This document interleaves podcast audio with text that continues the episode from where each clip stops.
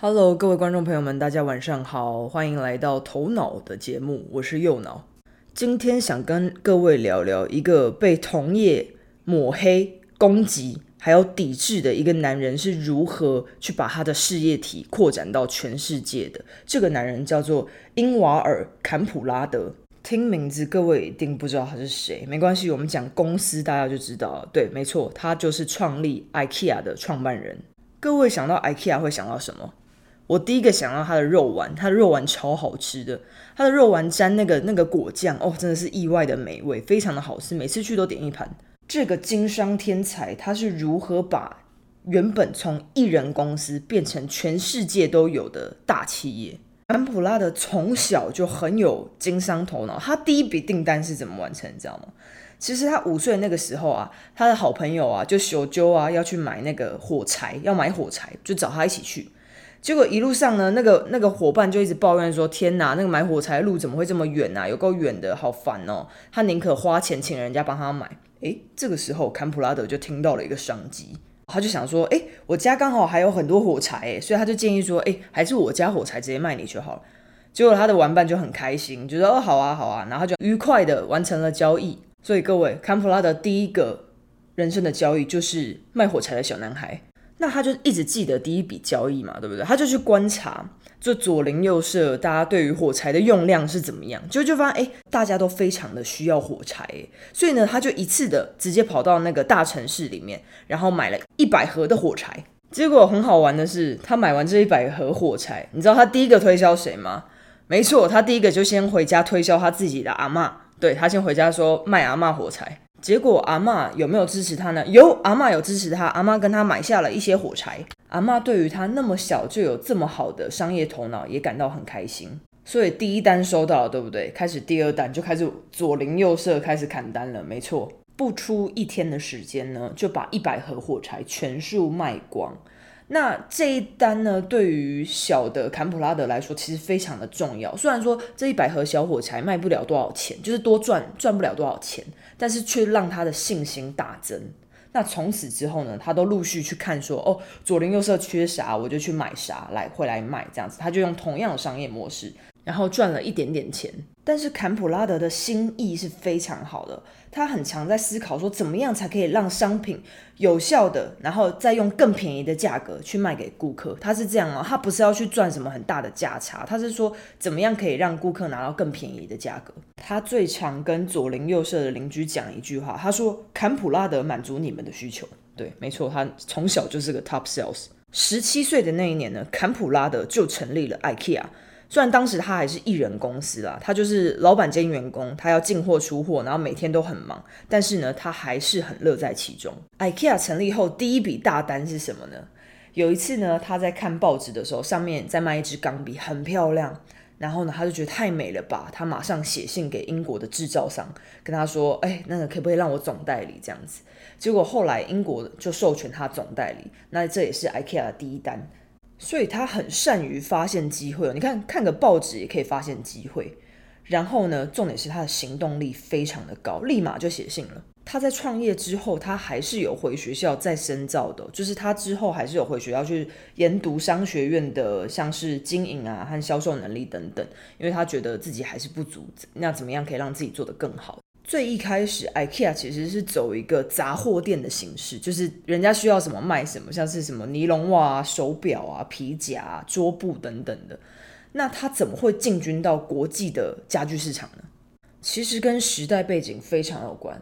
当时在二战的期间呢，其实瑞典它是中立国，它没有直接的受到战火的影响。但是战争结束之后是有受影响的，因为那时候战争结束，经济要开始复苏的时候。非常多农村的小伙子都要去进到都市打拼，所以你搬到都市需要什么？需要家具。所以那个时候的坎普拉德就毅然决然的放弃他当时其他做的不错的业务，专心从事一件事情：低价位的家具经营。那个时代的。瑞典家具其实它是被一些制造商和零售商完全垄断的。那当你垄断市场的时候，价格就不是特特别便宜。所以这就为什么坎普拉德想要做一些低价位的家具。而且这些垄断的龙头还中间还签订合约，他们彼此之间签订合约，说，呃，我们一起欺负新的竞争者，好吗？大家说好，这样。所以当时的 IKEA 是进不了他们原本家具的既有销售通路的，就是进不去，人家不让他进去了。尽管受到这样子的抵制哈，但是坎普拉德也是没在怕的。他说：“OK，好，那我就买一间废弃的旧厂房，然后将它改造，然后拿来做成大仓库。那原本垄断的制造商和零售商都不跟他合作嘛，对不对？所以他就直接让 IKEA 本身兼具制造商和零售商的功能，它就是两个，就是一条龙啊。一条龙有一个好处哦，就是它可以大大降低成本，所以它的家具就可以如愿的用非常低的价格去出售。”结果呢，大家可想而知，他就是生意非常非常的好。那当时他的竞争对手就是讲实在话，眼红了嘛，眼红就更要采取疯狂的抵制行为。像是他们就用了一个手段哦，就是他直接限制 IKEA 这间公司呢去参加各种买卖交易会，然后呢，并对 IKEA 的其他供应商施加庞大的压力。但是坎普拉德也不是笨蛋啊，OK，你不让我 IKEA 参加，对不对？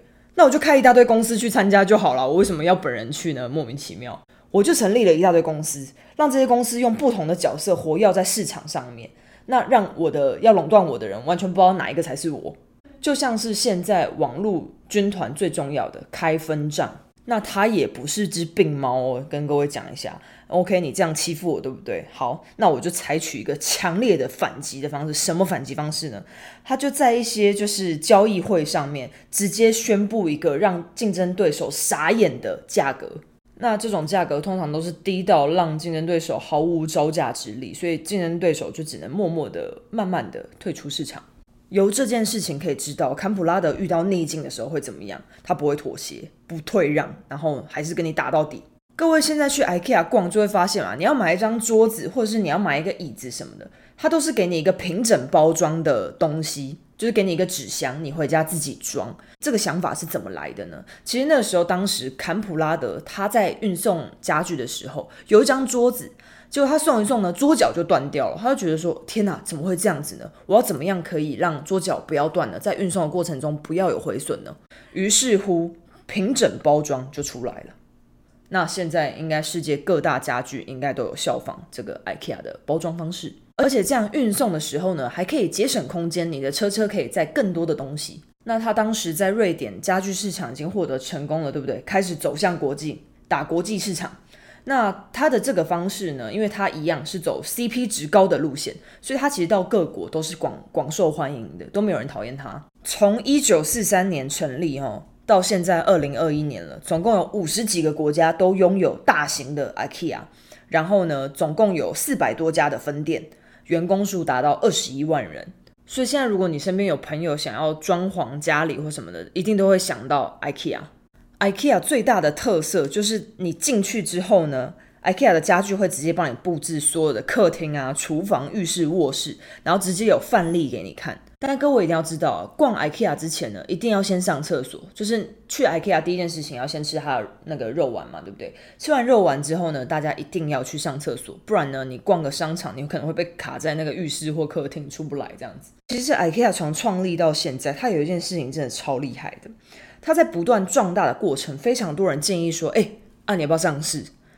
所以他就想说：“为什么我要用借钱的这种方式呢？我又不缺钱。那重点是我还要受到股东的控制，所以我不想上市。所以呢，于是乎，IKEA 并没有上市哦，从来没有上市过。很厉害的点是，他们就从来不缺现金啊，这真的蛮厉害的。就是一家企业，它可以完全不太需要借贷，那真的是很赚钱、很赚钱的企业。听完坎普拉的故事，会让人家觉得说：“哎，真的哎。”当你很卓越的时候，就算你的卓越只是为了想要为更多人创造价值，就像坎布拉德，他只是想要为更多的平民百姓，我们可以去买一些 CP 值非常高的家具产品，还是不免会去遭受到同业的攻击。台湾现在任何一间卓越的企业，应该或多或少都有被人家攻击。所以各位在追求卓越和顶尖的道路上的时候，其实一定或多或少会遇到一些。